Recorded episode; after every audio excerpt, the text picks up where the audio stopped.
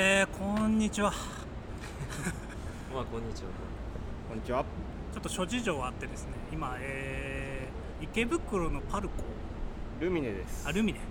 池袋のルミネのあのテラスで収録してまして、うん。えー確実にちょっと音悪いですけど。うん。どうします？今週リスナーメールちょっと音悪いから。あんまり良くないかも、うん、パスしますか？なるほど。リスナーメールもいただいてるんです。ちょっと今週パスして、まあ、ちょっとあのうちのオフィスが引っ越しということになりまして。うん。でちょうどなんかあの縮小に縮小を重ね。それ言うんだ。わあわあ。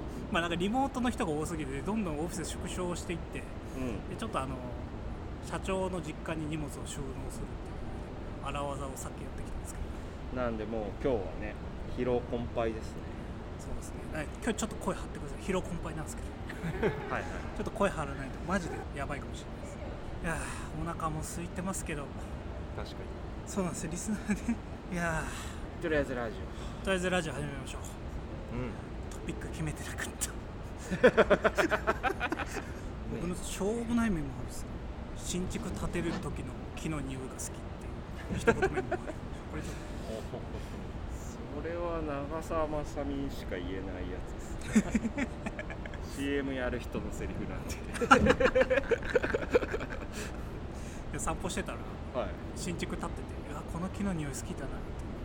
久々にい思い出したっていうやつやいや全然、うん、見えるんですよそういう CM 火星 火星寮とかもやってたかな 住友林業的なやつですよね。森とと暮らすみたいな。これはちょっとあれだな。あもう一個のメモしょうもない。ななんか自由が丘の餃子居酒屋で一人で飲んでたんですけど。うーんあの隣が多分50代ぐらいの女性2人が飲んでてはなんかめちゃくちゃ声大きかったんで、うん。なんかいろいろ隣だったり聞こえてたんですけど。い、うん。なんかずっと暴力団とあの日本人の入れ墨について 30分ぐらい語ってて。ほなんか芸能人と同じ、えーあ保育園か小学校かになんか通ってるらしくてその芸能人の文句をずっと言ってました。文句な。んだ30分入れ墨30分その芸能人のっていうしょうもないメモ。なんでメモなん面白かったんですかねその場で。多分一人で飲んでたからなんかメモしないと思ってメモやってたおばちゃんのねお話は面白いですけどね旗で聞いてる分には。ど聞いてる。とこれ使えないな。えー、あしょうもないメモをもう一個だけいいですか？どうぞどうぞ。霧島あの焼酎の霧島。霧島酒造。えー、とこの前なんか宮崎のご出身の方のお家にお呼ばれしてお呼ばれ。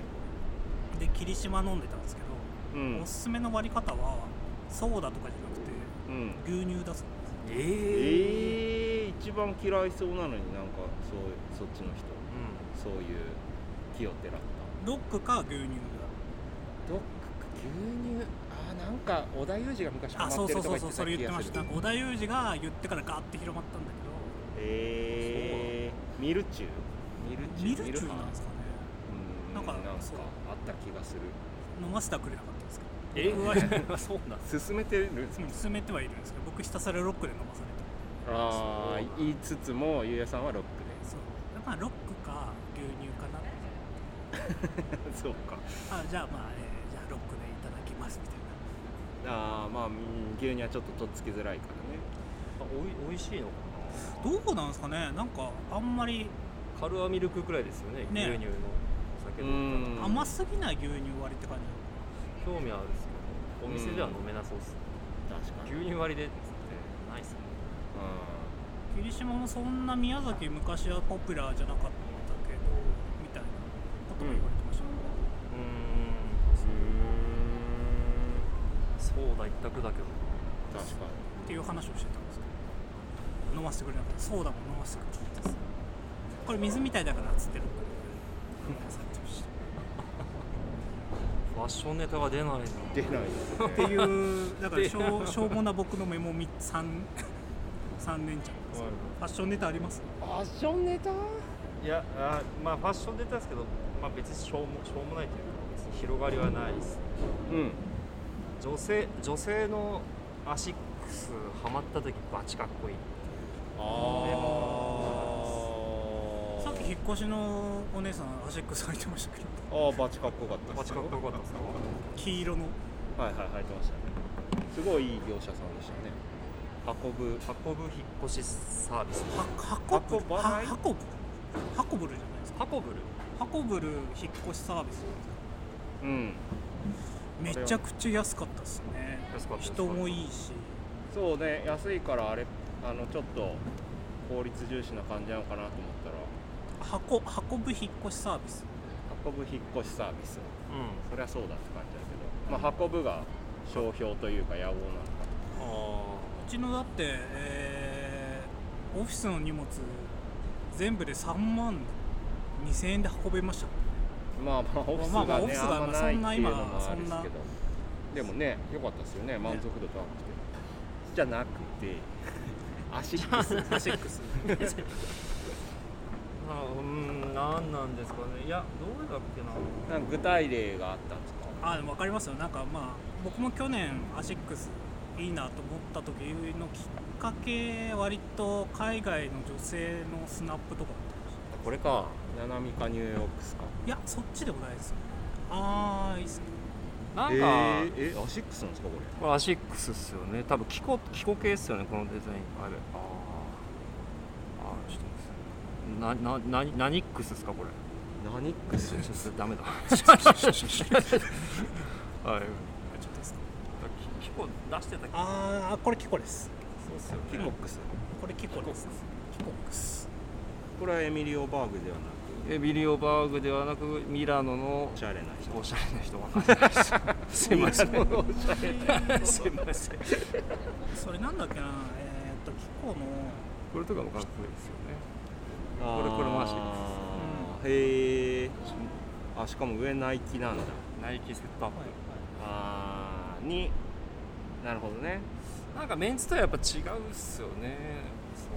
ななんなんだろう。まあさっきの例で言うとスカートにシャツの袖まくりでスカートってのもまたなんかあのメンズとは違うってので惹かれた部分も多分あると思うんですけど。何なんだろう。アシックスうまく履いてる人いたらかっこいいな。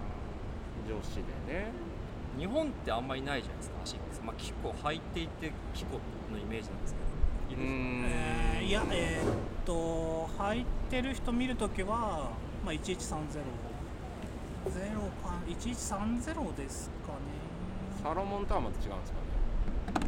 女性がサロうーんなんかモンまた違う。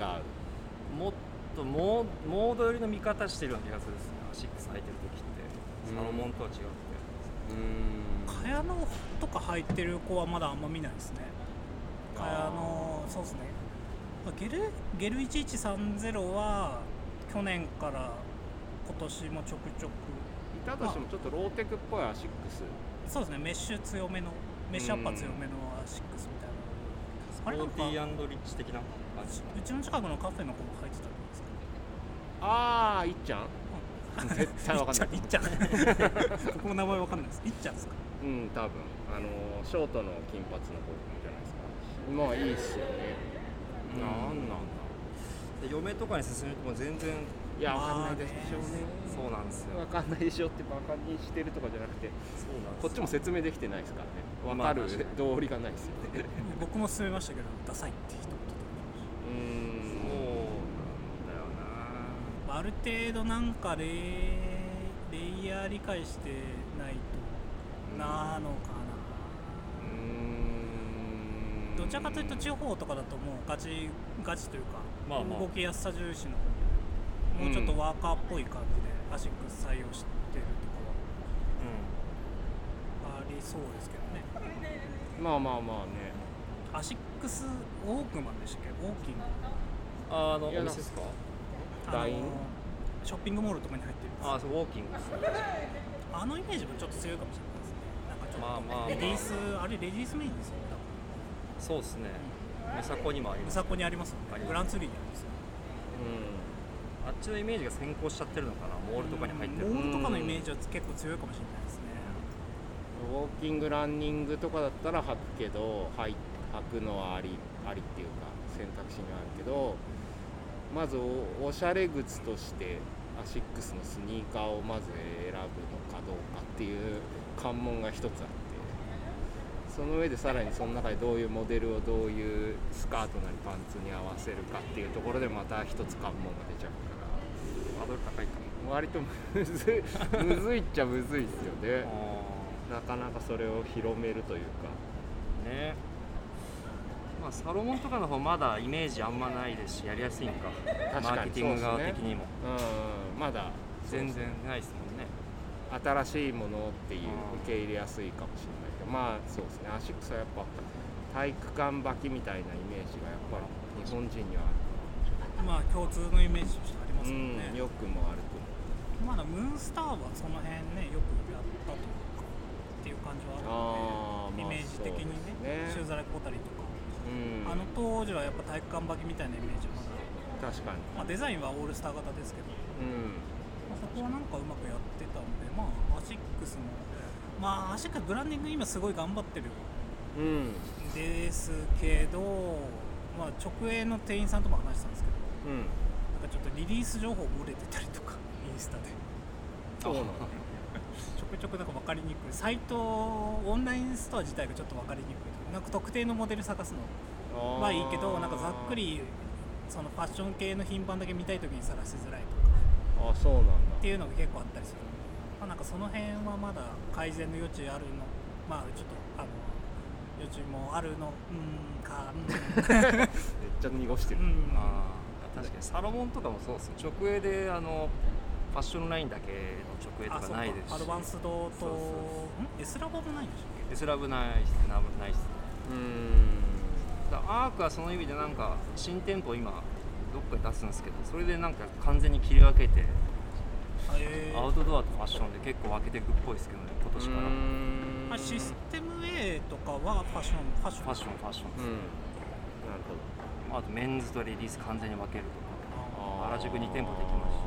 まあ、原宿ノースフェイスだけでも原宿6店舗ぐらいあるんです。また新しくできるんでしたっけ？なんかね。あ明治通りはねあそこの一帯アウトドアアークもあそこじゃないですか。あうん、うんそうか。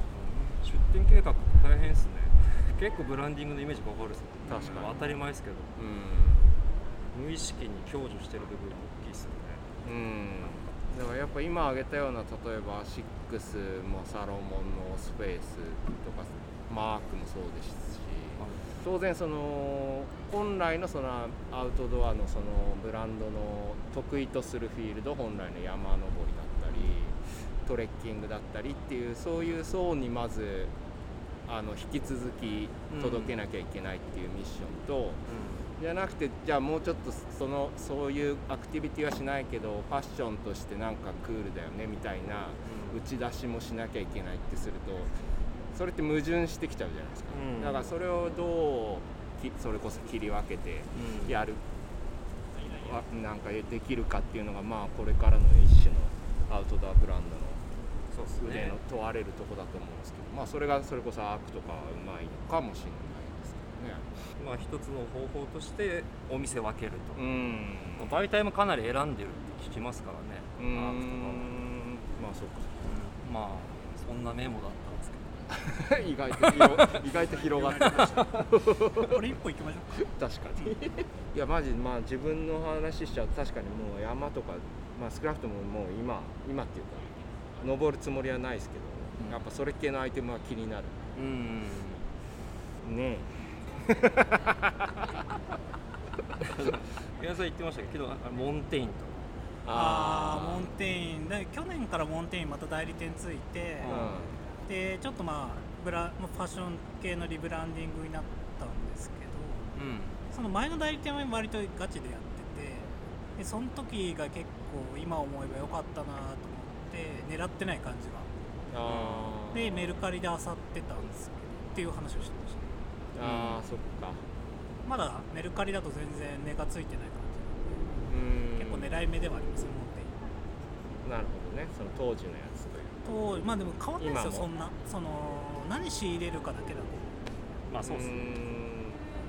物自体は変わんないですよ。普通にまあハイスペックな山用のギアって感じそっかじゃあ当然海外のアウトドアブランドが多いとしたら、まあ、ちょっと日本の代理店の打ち出し方というか取り扱い方によってもまあちょっと個性が出てくるそうですね。代理理店が色を決めたりとかっていうパターンもありますし。ね。まあ前は多分やっぱブランディングがあんまりできなくてっていうところもあったと思うので、まあ、今はそういうなんかねそのブランドを日本に広めるっていう意味では今の代理店いいと思うんですけどうん。まあ天の塾なんでその逆を行きたくなる気持ちはちょっとあうんるので、まあ昔のやつ探してます、うん。変うんそう青色のシェルの裏赤とかねそういうのがそういうのあったんですよ。真っ赤な真っ赤なダウン。うん。黄色使ってるとかそういうのこの辺が落ちてこないかウォッチしてますちょっとなんか2番手って言っちゃうとあれですけどその、まあ、ノースパタゴニアまあアークら辺は1個まあ支持が確立されてるとしてなんかそれ以外のそれこそモンテインでもありだと思いますけどなんか2番手グループにつけてネクストブレイクじゃないけどその辺はなんかやっぱ秋冬も見ていきたい感じありますけど、モンテインそれこそこの前のラジオだとなんだっけ俊介さんちょっと買ってましたけどクレあれクレタルクレタル無線クレッタルムーセンも、まあ、もちろん歴史あるブランドだと。思うんですけどあとラブとかやっぱ今更あラブね。ちょっとちゃんと見たい感じもあるし、ラボンファッションラインみたいなのありましたよ。ああるんでしたっけ？なんか？代理店が作った木が。えー、あれ分けてんのかあ分けてちょっと僕もあやふやっすカバーコードとかで継続的にあのノンネイティブのお店、ベンダーか。あとかで割とずっとやってるからずーっと前から気になってはいるんですけど、うん、ジャーナルとかでもねたあまにーやってますね。言いますよそうかね普通にね。その辺まあそうですね。その中でも何がっていうわけではないですそういえばなんかさっきのレディースのけどはい。話なんですけど、最近みんなシーインで買ってるじゃないですか若い子。シーン？シーン。シーイン？シーシーイン？わかんないですか？シー？シーインあサイト？サイトで買って。あれ安いね。1000円ぐらいで服全部買ってで、えー、わかんない。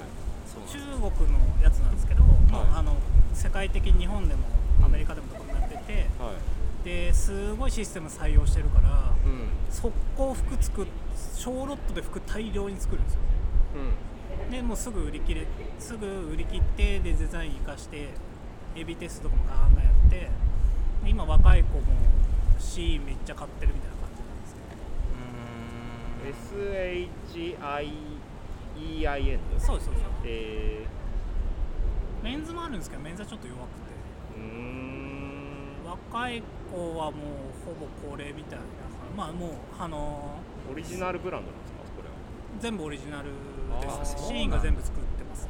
へでくローカライズもしてるんであそうなの？今広告だいぶ Google のアドの広告とかリスティングのとここれでリスティングじゃないな。あのあショッピングのとこのアドは大体これ出てくるんですよ。D ホリック的な感じですか？うん D フォリック進化させた感じですかね、うん。ここ23年はシーンめちゃくちゃ強い。そうなんだ。けどもうここのやり方ってもうワンシーズンとかで使い捨てのやり方なんですよ、うん。服はもうワンシーズンこの値段だしもう本当ワンシーズンめちゃめちゃ安いですね。そう流行りのものとか今着たいものバーって買って10着ぐらいまとめうん。てでそれでもう届いて変なやつだったらもう捨ててみたい 荒いなな荒い使い方なんですけど。まあ若若い時は一旦そういうの時期でもあってもいいのかなまあ 完全におじさんの意見。前なんか夜更かしでシーンの話があ月曜から夜更かしで、えー。女の子にインタビューした時にシーンで買ってますみたいな話があって、うん。なんでシーンで買うのみたいな。うんうん。質問に対してななんあの、まあ、それこそ大手のセレクトショップとかで買うと、うん。値下がりするのが嫌だと。